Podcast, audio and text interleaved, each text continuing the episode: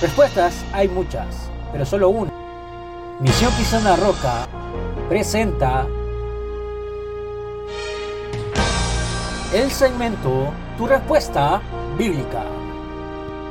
Gracias por acompañarnos nuevamente en un programa más de Misión Cristiana Roca que se titula Tu respuesta bíblica.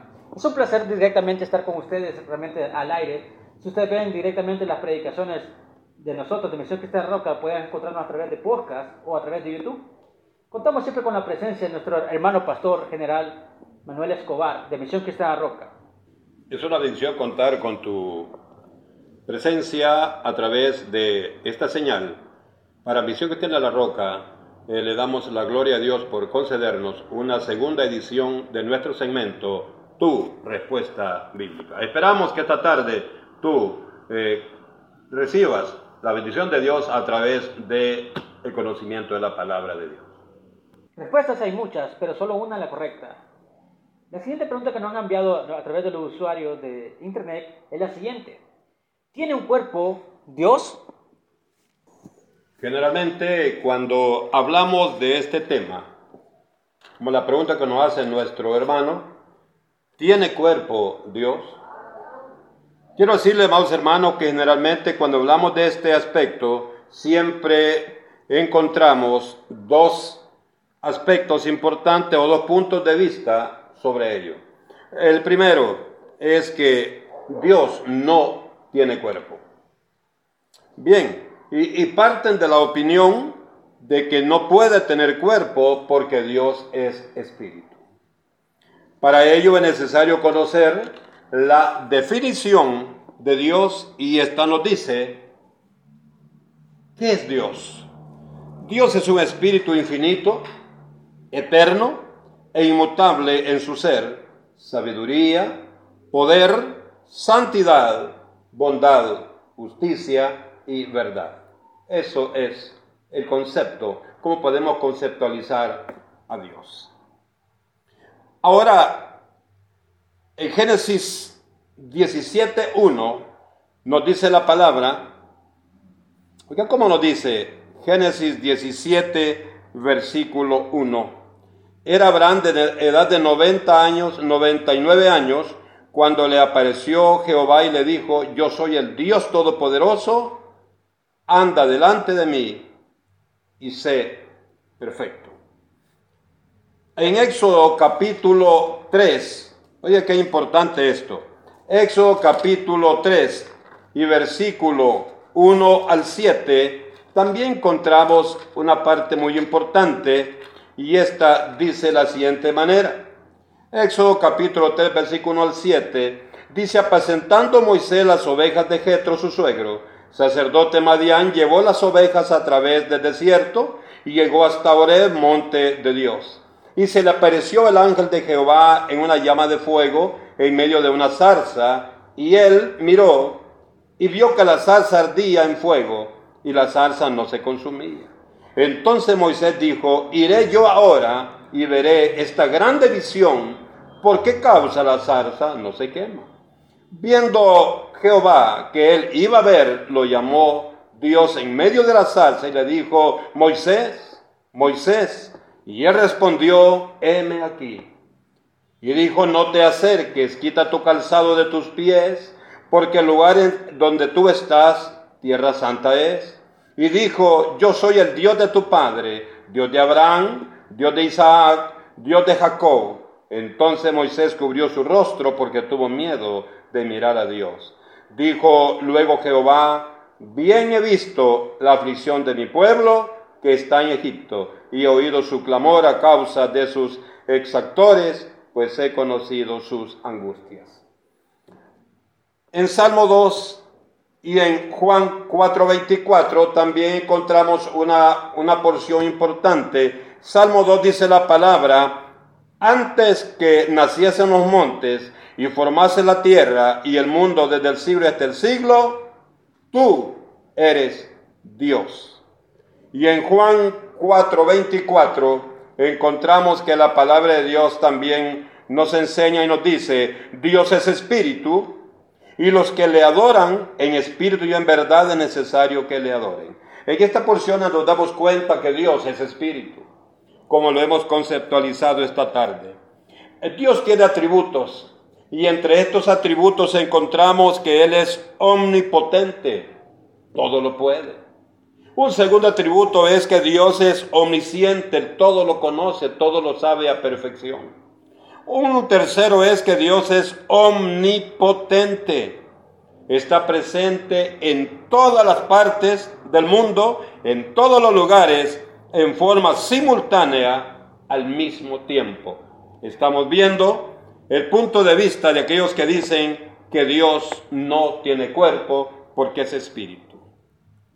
Y esas características de estos atributos solo pueden pertenecer a Dios. Pero significa que Dios es incorpóreo, significa sin cuerpo, invisible, sin sustancia material, sin partes físicas Partiendo de esto, hermanos y amigos, es fácil deducir que Dios no puede ser percibido sino únicamente a través del toque del Espíritu Santo.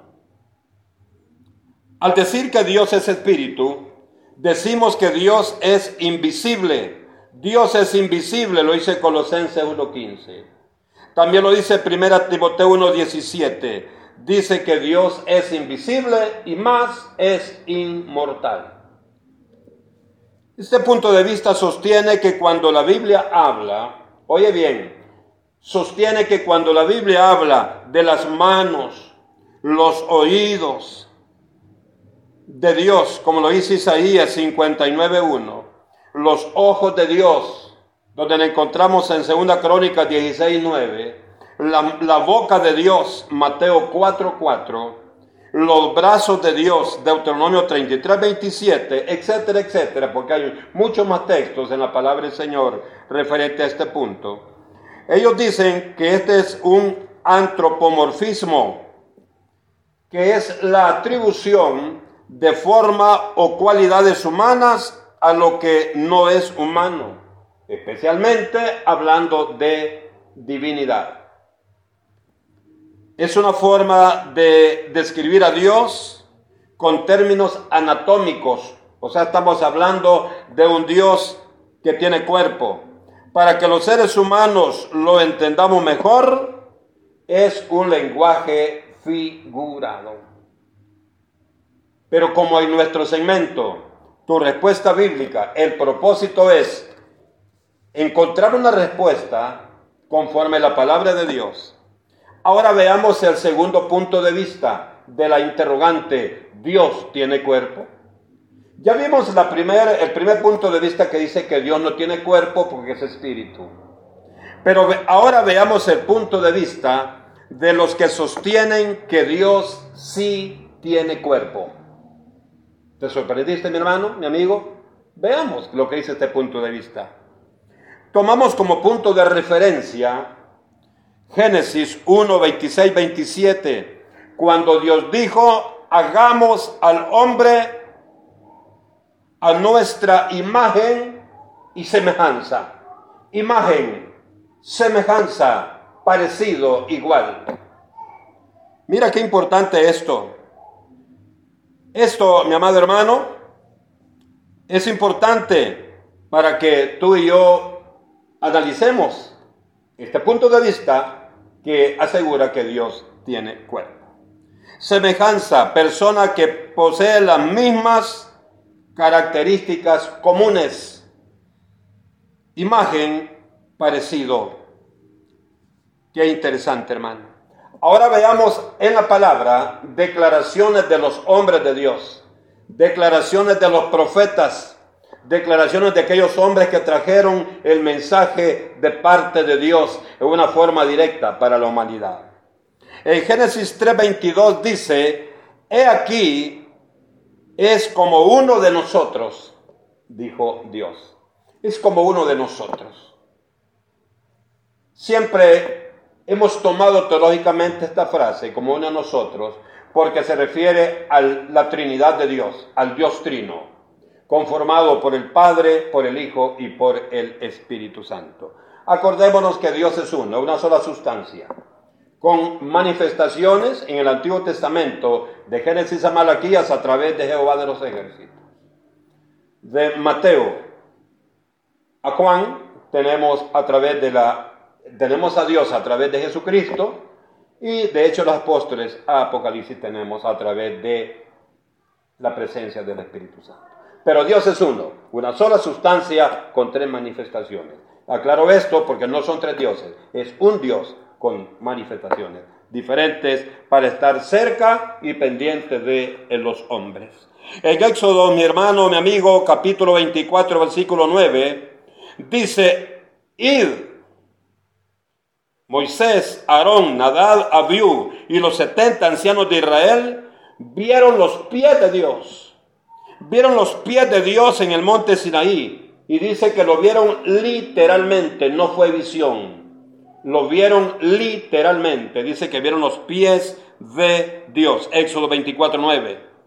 En Isaías capítulo 6, versículo 1, también dice el profeta Isaías, y vio al Señor sentado sobre un trono.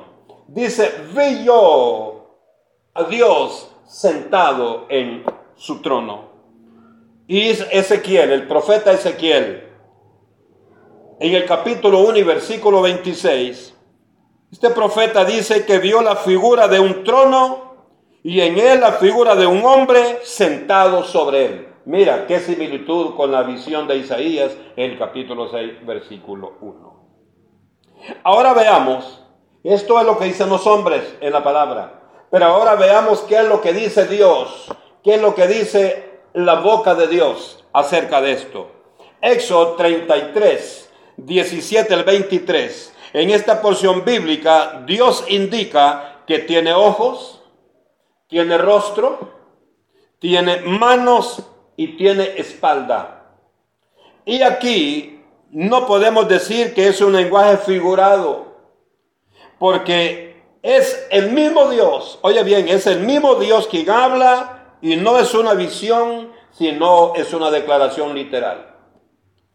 Veamos esta, esta situación con más claridad. Conociendo esta tarde los dos puntos de vista y su respaldo bíblico, podemos responder la pregunta.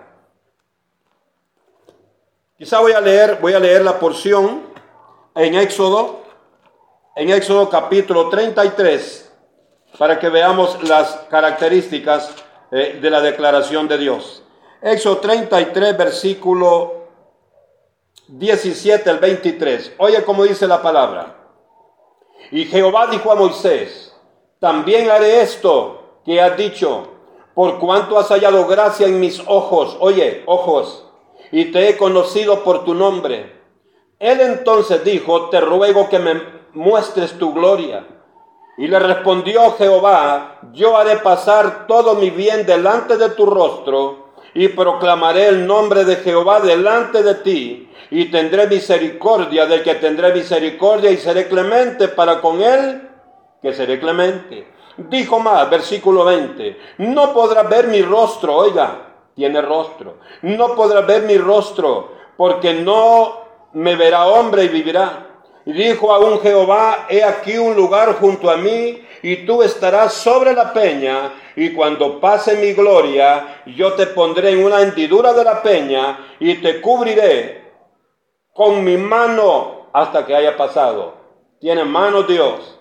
Y en el 23 dice, después apartaré mi mano y verás mi espalda, mas no verás mi rostro. Por eso decía mi hermano, que la declaración de Dios en esta porción del capítulo 33 y versículos 17 al 23 es el mismo Dios quien declara, es el mismo Dios quien dice, oye, que Él tiene manos, que Él tiene ojos, que Él tiene rostro, que Él tiene espalda. Esas son cualidades de un cuerpo humano. Mira qué interesante. Ahora que tú y yo ya conocemos los dos puntos de vista y su respaldo bíblico, podemos responder la pregunta que tú nos haces. ¿Tiene cuerpo Dios? Ahora la respuesta es esta. que Jehová Dios en el cielo, en su trono celestial, está en un cuerpo humano espiritual. En el cielo, en su trono, Él posee un cuerpo humano. Primera Corintios 15, 40. Oye, qué interesante. Primera Corintios 15, 40, mi amado hermano, nos habla de esta, de esta cualidad o característica, pero también, ¿para qué? Eso es lo que vieron los apóstoles, eso es lo que vieron los profetas, allá Isaías, Ezequiel.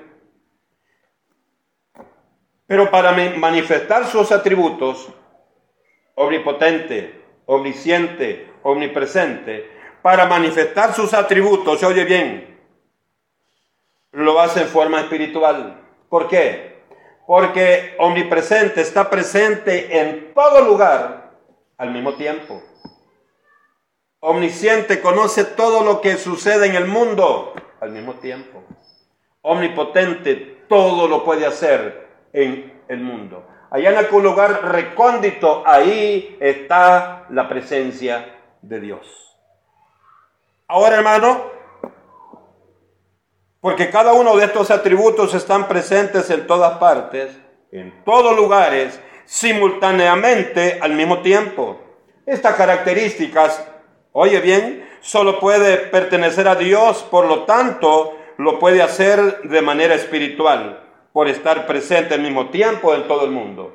Entonces la respuesta es, sí, tiene cuerpo en su trono celestial, pero para manifestar sus atributos sobre todo el mundo, sí, Él lo hace a través del Espíritu.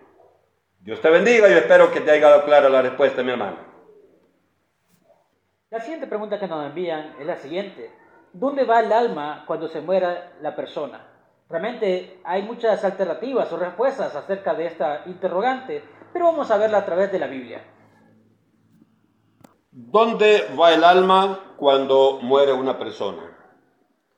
Mira, está interesante las preguntas que nos están mandando nuestros amigos. Muy interesantes, porque muchas veces eh, tenemos la inquietud, la duda y nos quedamos con ella.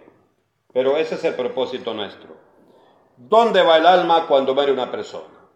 Primeramente vamos a ver lo que dice Primera Tesalonicenses, capítulo 5 y versículo 23, cuando la Biblia dice que el ser humano es tripartito.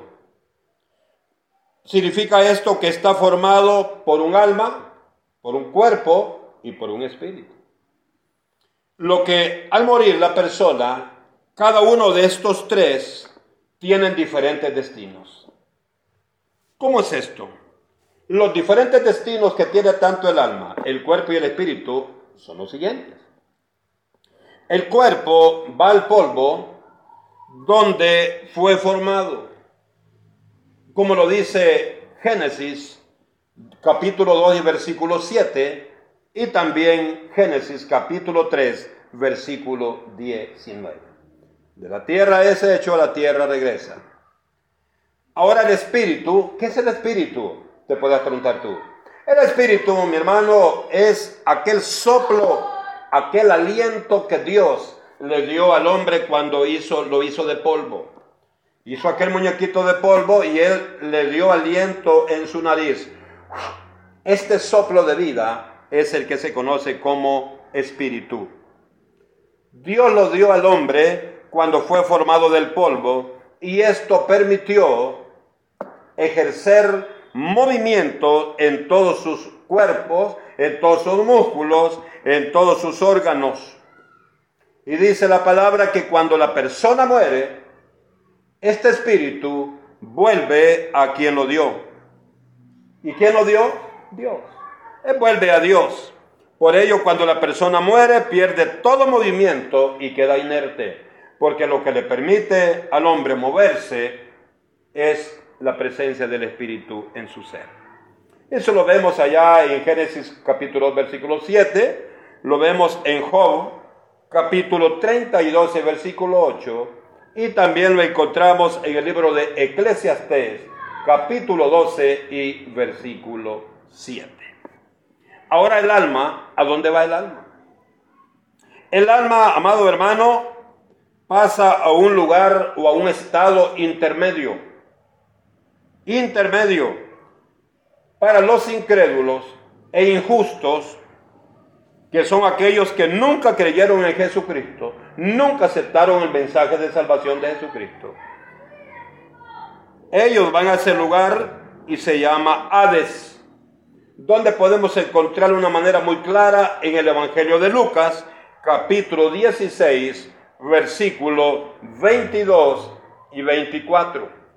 Ahí, amado hermano, encontramos esta porción y dice, capítulo 16, versículo 22 al 24, dice la palabra, aconteció que murió el mendigo y fue llevado por los ángeles al seno de Abraham, y murió también el rico y fue sepultado. Oye, qué diferencia, qué diferencia. Ahora, veamos a dónde van los justos, aquellos que mueren sirviéndole a Jesucristo, aquellos que mueren eh, físicamente hablando, pero que le han servido al Señor, que aceptaron a Jesús como su único y suficiente salvador personal. Dice que ellos van a un lugar que se llama paraíso o seno de Abraham. Este es un lugar de gozo y de mucha paz para los justos, aquellos que aceptaron a Jesús. Oye, qué importante Qué bonito esto. Como su salvador personal cuando estuvieron en vida. Repito, los injustos, aquellos que nunca aceptaron el mensaje de Dios, ellos, dice la palabra, que van a un lugar de tormento llamado Hades. ¿Por qué digo lugar de tormento? Porque dice en el 16 de Lucas, versículo 23, y en el Hades alzó sus ojos estando en tormentos, y vio de lejos a Abraham y a Lázaro en su seno. Entonces, dando voces, le dijo, Padre Abraham, ten misericordia de mí y envía a Lázaro para que moje la punta de su dedo en, en agua y refresque mi lengua, porque estoy atormentado en esta llama. Eso nos indica, mi hermano, mi amigo, que el Hades es un lugar de tormento. Hay una pregunta muy importante que podemos deducir de esto que estamos viendo, hermano. Ahora, ¿este lugar es eterno o es temporal? Si es eterno, nunca saldrá de ese lugar. Pero si es temporal, sí habrá un momento determinado por Dios en el cual saldremos. Y esto, hermano, lo contestamos a continuación. ¿Cuándo saldrán de este lugar? Bueno, los que están en el paraíso o seno de Abraham, ellos saldrán de ese lugar el día del arrebatamiento de la iglesia, el día del rapto de la iglesia. Y eso lo encontramos allá en la carta de la primera carta de Pablo a los tesalonicenses, en el capítulo 4 y versículo 13 al 17. Mira qué importante. Cuando dice Pablo, no quiero que ignoren ustedes que la trompeta sonará y los que murieron en Cristo, oye, serán resucitados y los que estemos con vida seremos levantados después de ellos. Porque dice, no precederemos de ellos. Mira qué importante esto.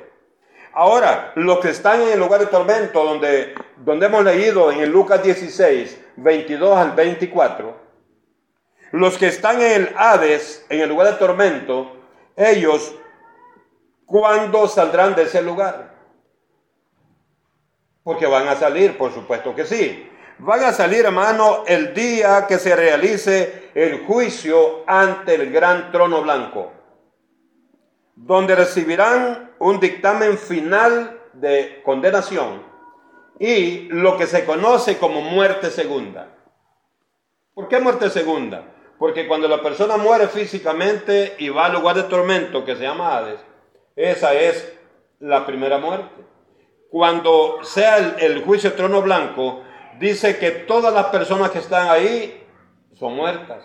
Dice, dice el apóstol Juan en Apocalipsis capítulo 20, versículo 11 al 15, este, esto es muy importante, porque ese día, ese día es cuando van a salir todos aquellos que nunca quisieron escuchar el mensaje de salvación que Dios dio a través de su iglesia.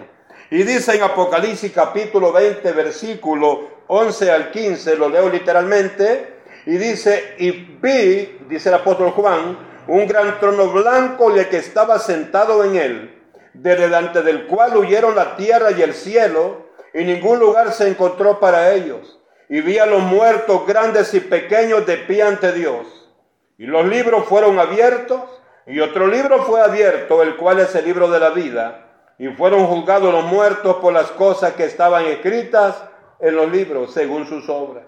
Y el mar entregó los muertos que había en él, y la muerte y el Hades, oye bien, y el Hades entregaron los muertos que había en ellos, y fueron juzgados cada uno según sus obras. Y la muerte y el Hades, repite esto, dice la muerte y el Hades, fueron lanzados al lago de fuego, esta es la muerte segunda. Y el que no se halló inscrito en el libro de la vida fue lanzado al lago de fuego.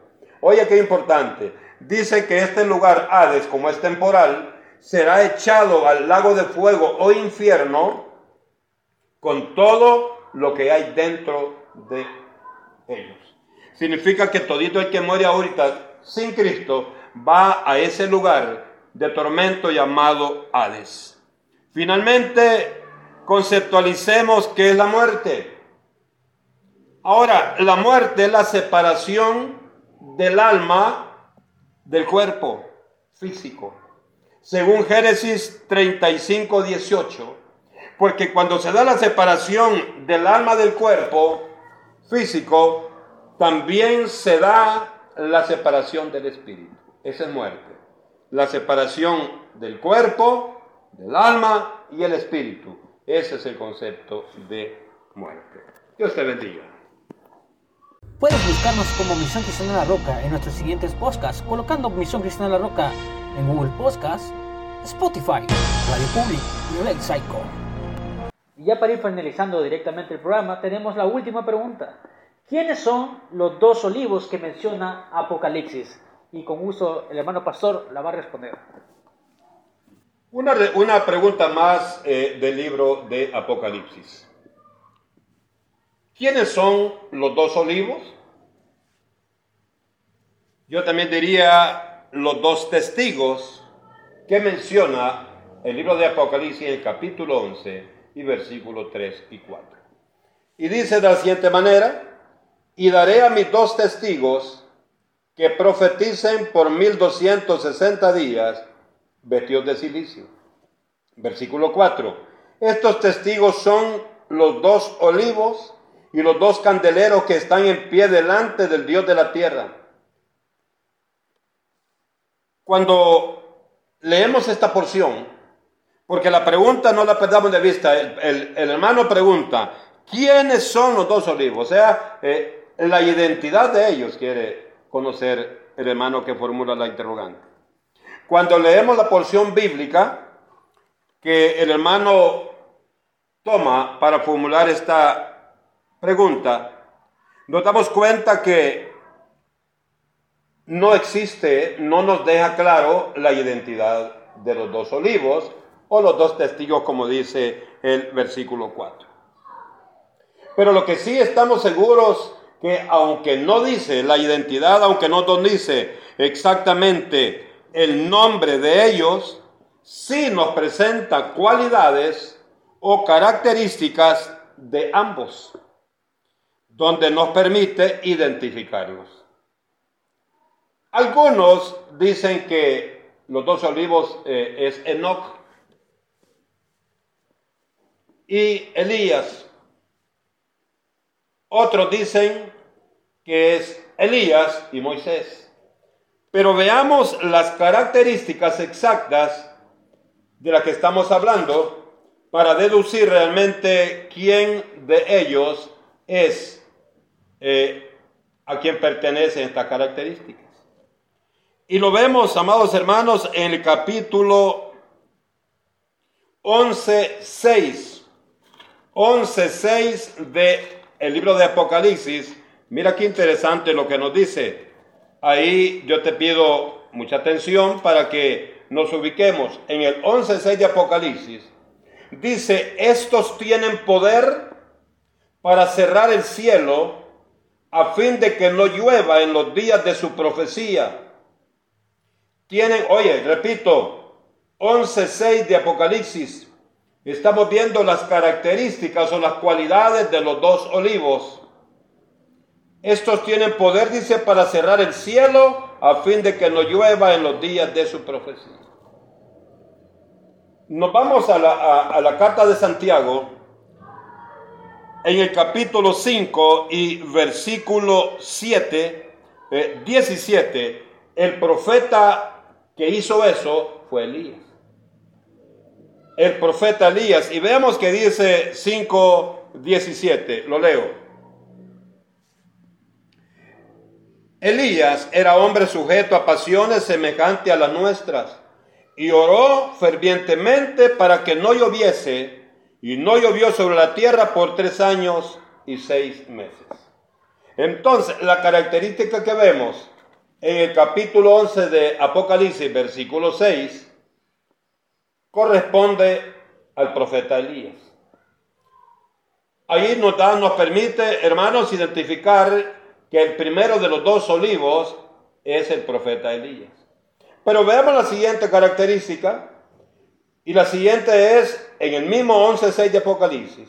Y tienen poder sobre las aguas para convertirlas en sangre y para herir la tierra con toda plaga cuantas veces quiera.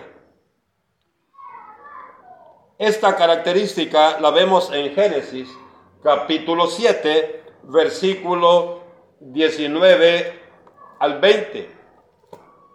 Génesis capítulo 7, versículo 19 al 20.